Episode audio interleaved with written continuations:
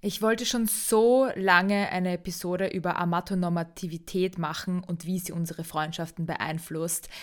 Heute ist der Tag gekommen, denn ich habe mal wieder eine Freundschaft an Amatonormativität verloren. Herzlich willkommen zu diesem Podcast. Mein Name ist Bianca Jankowska. Welcome to Death, Taxes and Neglecting My Fitness, a podcast about maintaining friends, love and jobs in your 30s.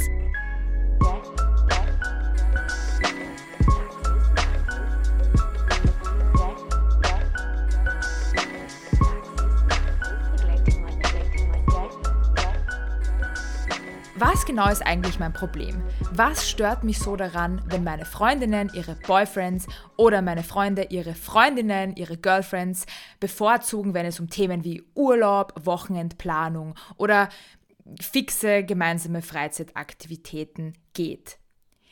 Mich stört daran, dass dadurch ein gewisses Ungleichgewicht in Beziehungen reingebracht wird. Das Problem ist, den meisten Menschen fällt es nicht einmal auf, dass sie in krass amatonormativen Vorstellungen verfangen sind. Es fällt ihnen gar nicht auf, dass sie ihre Beziehungspartner ganz eindeutig bevorzugen. Und deshalb möchte ich zu Beginn vielleicht eine kurze Definition geben von Amatonormativität und zwar Amatonormativität ist eine Norm in unserer Gesellschaft, in der davon ausgegangen wird, dass alle Menschen in einer romantischen Beziehung bzw. einer Ehe sein wollen und dass romantische Beziehungen wichtiger als zum Beispiel Freundinnenschaften sind. Amatonormativität durchzieht, wie beispielsweise Heteronormativität, unsere ganze Gesellschaft. Also auch homosexuelle Paare können sich amatonormativ verhalten. Durch Amatonormativität werden exklusive monogame Liebesbeziehungen privilegiert, in denen die Partnerinnen füreinander am wichtigsten sind. Gleichzeitig werden Freundinnenschaften und Care-Netzwerke abgewertet, da diese nicht als ebenso wichtige soziale Beziehungen gelten wie eine Ehe oder eine romantische Beziehung.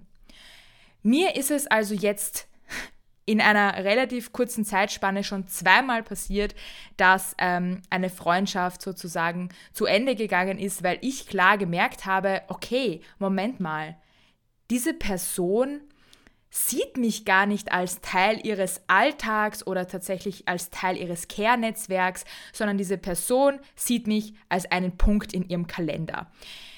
Wo, woran erkennt man das? Zum Beispiel, jemand schreibt dir, hey, hättest du am 17. August um 14.30 Uhr Zeit für einen Kaffee. Oder hey, ähm, ich habe am Freitag noch einen Slot zwischen 16 und 19.30 Uhr.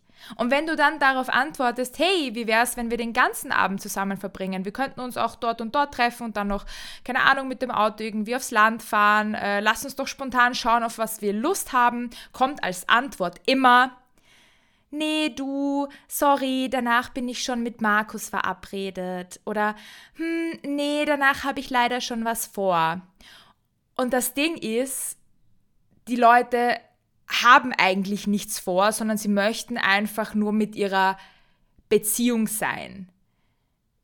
Das Ding ist, sie planen ihr Leben so, dass diese Beziehung immer über allem stehen wird, dass, dass du eigentlich mit deiner Freundin oder deinem Freund erleben möchtest. Ein Beispiel dafür ist auch, ähm, ich habe dann eine Freundin, natürlich werde ich den Namen jetzt nicht nennen, die reserviert sich alle ihre Wochenenden für die Beziehung. Das merkt man dann dadurch, dass sie wirklich auf Zwang versucht, unsere Treffen in der Woche äh, sozusagen auf die Woche zu legen. Und ich habe das jetzt letztens mal angesprochen und habe gesagt, du, mich stört das, dass du deine Wochenenden exklusiv für diese eine Person, deinen Freund aufsparst, denn das bedeutet ja automatisch, dass diese Beziehung immer mehr Gewicht in deinem Leben haben wird, dass diese Beziehung automatisch über unserer Freundschaft steht und dass deine Wochenenden dementsprechend exklusiv reserviert sind. Das ist eine Grenze, die du ziehst, eine Grenze nicht nur in Bezug auf unsere Freundschaft, sondern auch äh, auf andere Freundschaften, dass diese Freundschaften in deinem Wochenende keinen Platz haben. Und ich habe das sehr lange Zeit akzeptiert, weil ich mir dachte, ja gut, dann ist es halt so, dann ist sie eben so, dann sind ihre Wochenenden eben für diesen Boyfriend reserviert. Als ich dann aber gemerkt habe, yo, ich habe unter der Woche gerade wenig Zeit, weil ich viel zu tun habe und würde gerne mal was am Wochenende machen, wo ist denn das Problem? Warum nehmen wir uns denn nicht mal einen Sonntagnachmittag vor, um an den See zu fahren? Habe ich wirklich von ihr so zack, die Tür ins Gesicht geknallt bekommen. Und ähm, ja, sie hat auf meine, meine Kritik äh, jedenfalls äh, relativ gereizt äh, reagiert, hat mir vorgeworfen, das sei übergriffig und aggressiv und ähm, Tja, was soll ich sagen? Das passiert öfters, wenn ich recht habe. Ja, Menschen kommen halt nicht damit klar, wenn man ihre Beziehungsmodalitäten kritisiert. Und da kommen wir gleich zum nächsten Punkt. Ich finde es total schwierig, als Frau im Patriarchat Beziehungen zu, zu Freundinnen zu pflegen, die total in diesen klassischen Beziehungsdimensionen gefangen sind und die auch sehr großen Wert darauf legen, eben amatonormativ zu leben. Ähm, und es ist mir erst in diesem Jahr aufgefallen, dass das für mich tatsächlich ein Trennungsgrund ist. Das ist für mich ein Grund, nicht mit jemandem befreundet zu sein, weil das hat ja auch weitreichende Konsequenzen auf so die ganze Jahresplanung oder auch auf die, die Vorstellungen, die man hat, was eine Freundschaft für einen selbst erfüllen soll nur von mir gesprochen, ich möchte mit meinen Freundinnen auch auf Urlaub fahren, ich möchte vielleicht sogar mit denen Weihnachten zusammen verbringen, auf jeden Fall Silvester, meine Geburtstage.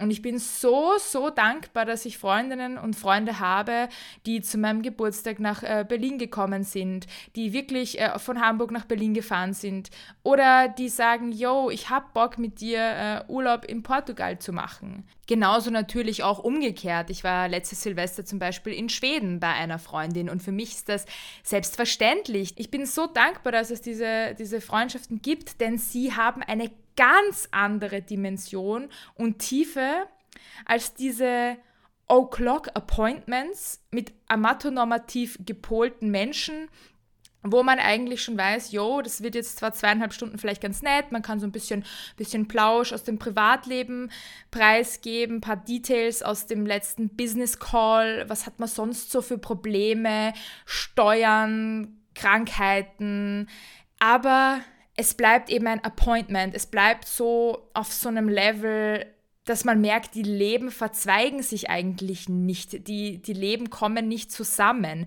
man, man lebt nicht zusammen, ja. Und ich habe wirklich angefangen, ich glaube vor ein, zwei Jahren das, das zu bemerken und ähm, inzwischen, seit ich diesen Begriff der Amatonormativität kenne, den ich durch Tara Mokney ähm, äh, zum ersten Mal gehört habe auf ihrem YouTube-Kanal, seit ich diesen Begriff kenne, hat er mir so die Augen geöffnet. Ne? Ich sehe sofort oder relativ sofort, ob eine Person amatonormativ lebt oder nicht. Ein anderes Beispiel, äh, ich habe auf einem Künstlertreff in MacPom diesen Sommer auch eine sehr, sehr coole Frau kennengelernt, die äh, einen Partner hat und ein Kind äh, der ich das nicht sofort angemerkt habe und die mir auch ganz klar in unserer ersten Begegnung schon von sich erzählt hat, wie sie das so handelt, äh, wie sie sich in ihrer Rolle tut als, als äh, Partnerin und Mutter und dass ihr aber Beziehungen zu anderen Frauen so wichtig sind, dass sie da auch äh, Raum für schafft. Und ich glaube, so kann man das auch ganz gut erkennen, ob jemand ähm, amatonormativ lebt oder nicht, indem man zum Beispiel auch mal wirklich nachfragt, so, hey, äh, was machst du am Wochenende? Wie, wie sehen so deine Wochenende in der Regel aus? Oder mit wem warst du äh, zum letzten Mal im Urlaub? Und wenn da so Sätze kommen wie, ja, also das Wochenende ist eigentlich nur für meine Familie und für meinen Partner reserviert oder ja, also also ich fahre eigentlich nur mit meinem Freund in den Urlaub, ja, dann, dann weißt du schon, okay, no chance, dass du in dieser Beziehung auf deine Kosten kommst, in dieser Freundschaft auf deine Kosten kommst. Also wenn du so wie ich tickst und keine Lust hast auf oberflächliche Bekanntschaften. Und ich glaube, wir sprechen viel zu wenig darüber, was uns in Freundschaften wichtig ist. Ich glaube, gerade im Erwachsenenleben haben sich für viele Freundschaften zu so etwas entwickelt, ja, dass einfach, dass, die, die, die dienen so, so der Nacherzählung des eigenen Lebens. Man erlebt nichts mehr zusammen. Man fährt nirgendwo hin, man, man zeltet nicht mehr bei komischen Rockfestivals, man äh, trinkt ja eh auch sowieso nichts mehr, was übrigens auch völlig okay ist. Ähm, man geht nicht ins Kino, sondern man, man äh, hat so eine ganz erwachsene, distanzierte Relationship, wo man ähm, in irgendeinem fancy Restaurant sitzt und dann so ja, wie ich vorhin schon erwähnt habe, irgendwie seinen, seine letzten beruflichen Probleme Revue passieren lässt. Und wo ich auch noch krass gemerkt habe, dass das Thema aber auch sehr, sehr triggert, war ein Posting von mir auf Instagram, das ich gemacht habe, als ich mit meiner Freundin Sabine in Portugal Urlaub war. Und das Posting ging so. Was mir beim Reisen immer auffällt, egal wo man hinschaut, die normale Travel-Konstellation von Menschen um die 30 ist die mit Partner. Macht man halt so, wie die eigenen Eltern in den 90ern. Am Flughafen schauen die Paare gemeinsam nervös im Jogger auf die Boarding Time, im Flugzeug sitzen sie wortlos mit Büchern, iPad nebeneinander und überhaupt scheint es gar keine Alternativen zu dieser natürlichen Symbiose aus Vertraut und Gewohnheit zu geben. Dabei verbringen Paare, die zusammenwohnen, sowieso schon die ganze Lebenszeit zusammen. Warum dann auch noch Urlaub zusammen buchen und seine Single Friends komplett außen vor lassen? Will man die Erhabenheit der Zweierbeziehung zementieren? Sich nicht der Gefahr der Inkompatibilität aussetzen, die zugegeben passieren kann? So sehr ich meine Comfort Zone liebe, ich finde es ehrlich gesagt ziemlich langweilig, immer nur mit einer Person zu hängen. Deshalb mache ich es auch nicht. Ja, und ihr könnt euch nur vorstellen, wie es in den Kommentaren abgegangen ist. Der Post hatte 500 Likes und ich kann die Kommentare nicht zählen. Ich habe auch ungefähr 30 bis 40 DMs ähm, bekommen und ich lese euch jetzt einfach mal ein paar der Kommentare vor. Selbst die eingefleischtesten Soldaten der die Kleinfamilie zerstört die Gemeinschaftsfront, antworten Jahre später nur noch spärlich auf Anfragen zu gemeinsamen Aktivitäten und dann oft mit Kann nicht, ich muss noch glutenfreie Spaghetti besorgen, wir kochen heute zusammen. Kein Sarkasmus, sondern echtes Erlebnis. Ja, die Pandemie hat einigen Freundschaften den Rest gegeben und die meisten meiner Freundinnen lassen sich komplett in die warmen Arme ihrer Hetero-Beziehung fallen. Ein weiterer Post. Freund und ich arbeiten beide viel und haben grundsätzlich wenig Zeit miteinander, trotz Zusammenwohnen. Deswegen fahre ich vor allem mit ihm in den Urlaub. Und es geht weiter. Linda schreibt, ich würde viel lieber mit meinem Mann in den Urlaub als mit Freundinnen, dafür dann aber ohne Kinder. Sophie schreibt, Allein die Tatsache, dass es als normal empfunden wird, mit dem der Partnerin zu urlauben, als dies alleine oder mit Freunden zu tun, zeigt doch, wie unfair diese Entscheidung für den Großteil ist. Von daher begrüße ich den Beitrag sehr. Es ist nicht nur normal, sondern auch gut, solche Erlebnisse mit diversen Menschen oder allein zu schaffen. Glück sollte nicht von der immer gleichen Person abhängig gemacht werden. Ja, das waren die öffentlichen Kommentare. Eigentlich auch sehr zustimmend. Äh, ich habe wirklich sehr viel Zuspruch für diesen Post bekommen. Ich hätte auch nie gedacht, dass er überhaupt so polarisiert.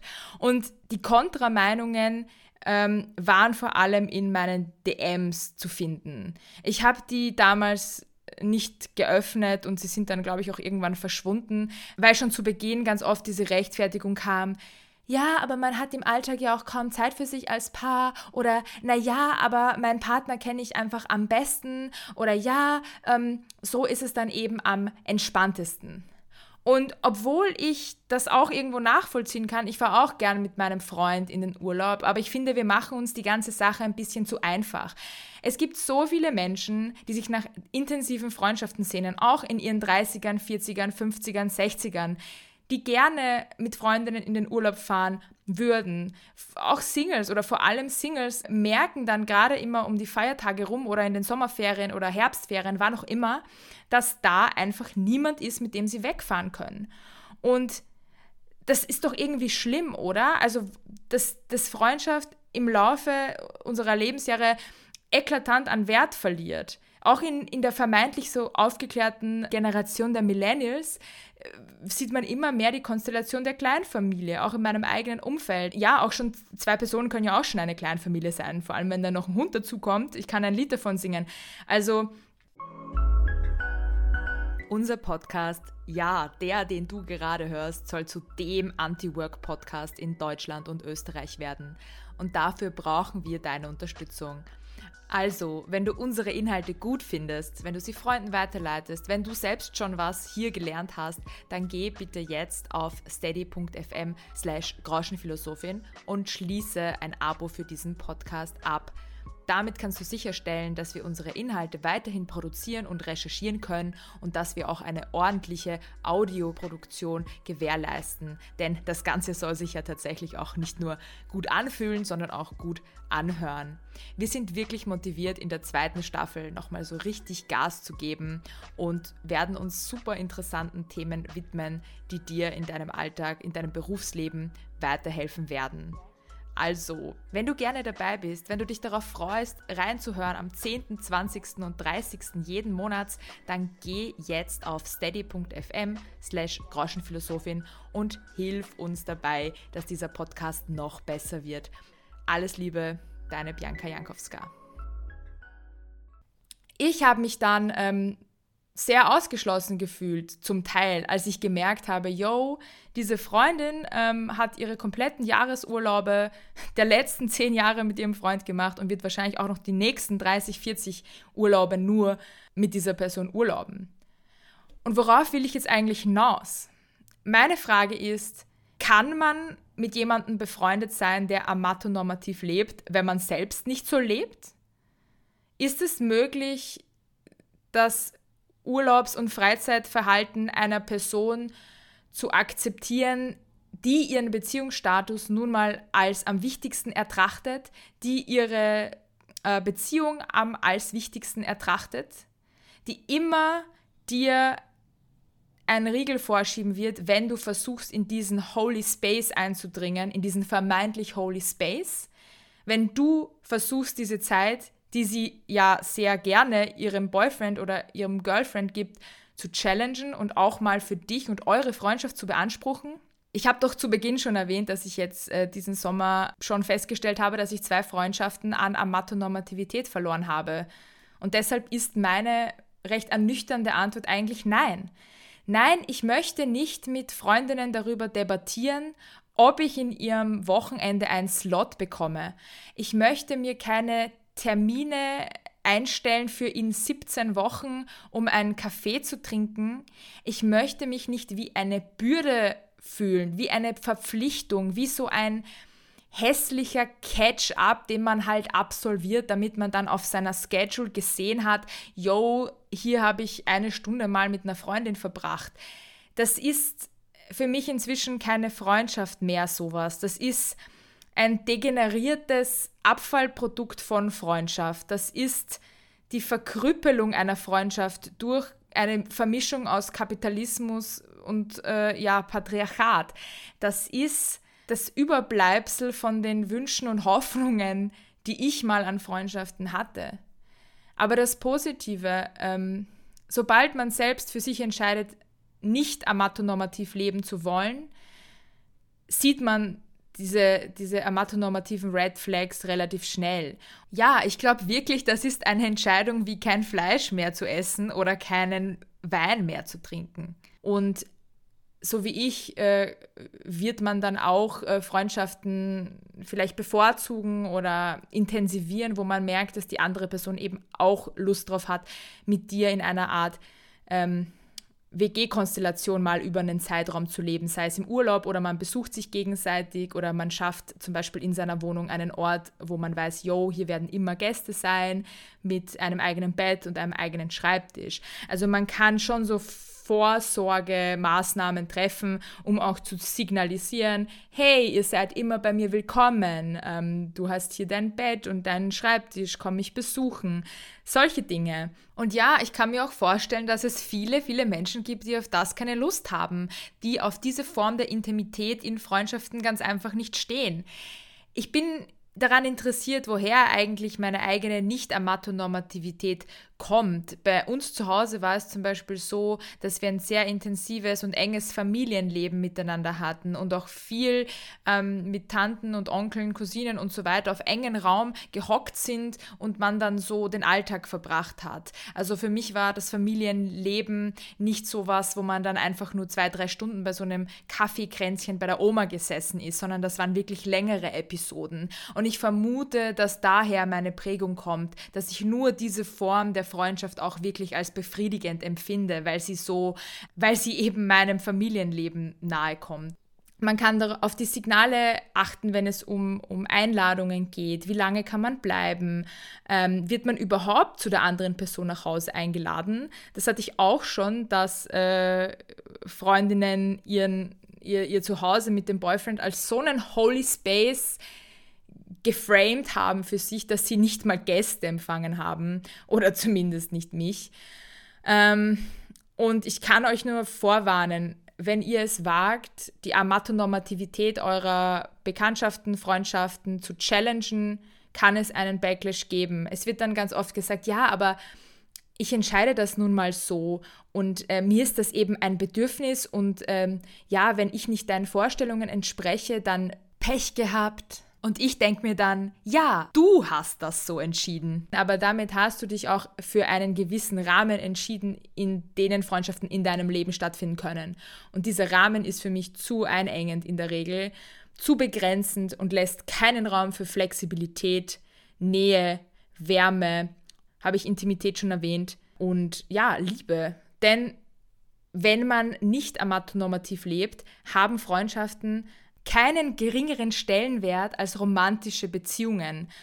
Und das zeigt man auch, indem man diese Beziehungen in sein Leben integriert. Und ja, ich glaube, das ist definitiv eine Kunst in unserer hyperkomplexen, spätkapitalistischen Gesellschaft. Das ist auf jeden Fall nichts, das man wahrscheinlich so mit einem Schnipser von einem Tag auf den anderen kann. Aber man kann sich äh, für die nicht amatonormative Lebensweise entscheiden und dann Schritt für Schritt gewisse Dinge kommunizieren, mit seinen Freundinnen darüber sprechen, dann äh, kann es auch gelingen, dass das eigene Leben wieder mit echten Freundschaften erfüllt wird und dass man sich nicht lost fühlt und dass man sich nicht abgestoßen, rejected und einsam fühlt. Es liegt daran, ganz oft, wenn Freundschaften sehr einseitig erscheinen. Google it, Amatonormativity. Ich packe auch noch den YouTube-Link von Tara Mockney in die Show Notes. Schaut rein und ähm, bis zum nächsten Mal. Eure Bianca Jankowska. If you enjoyed today's episode, please support our podcast at steady.fm forward slash Groschen Philosophin and recommend this episode to a friend.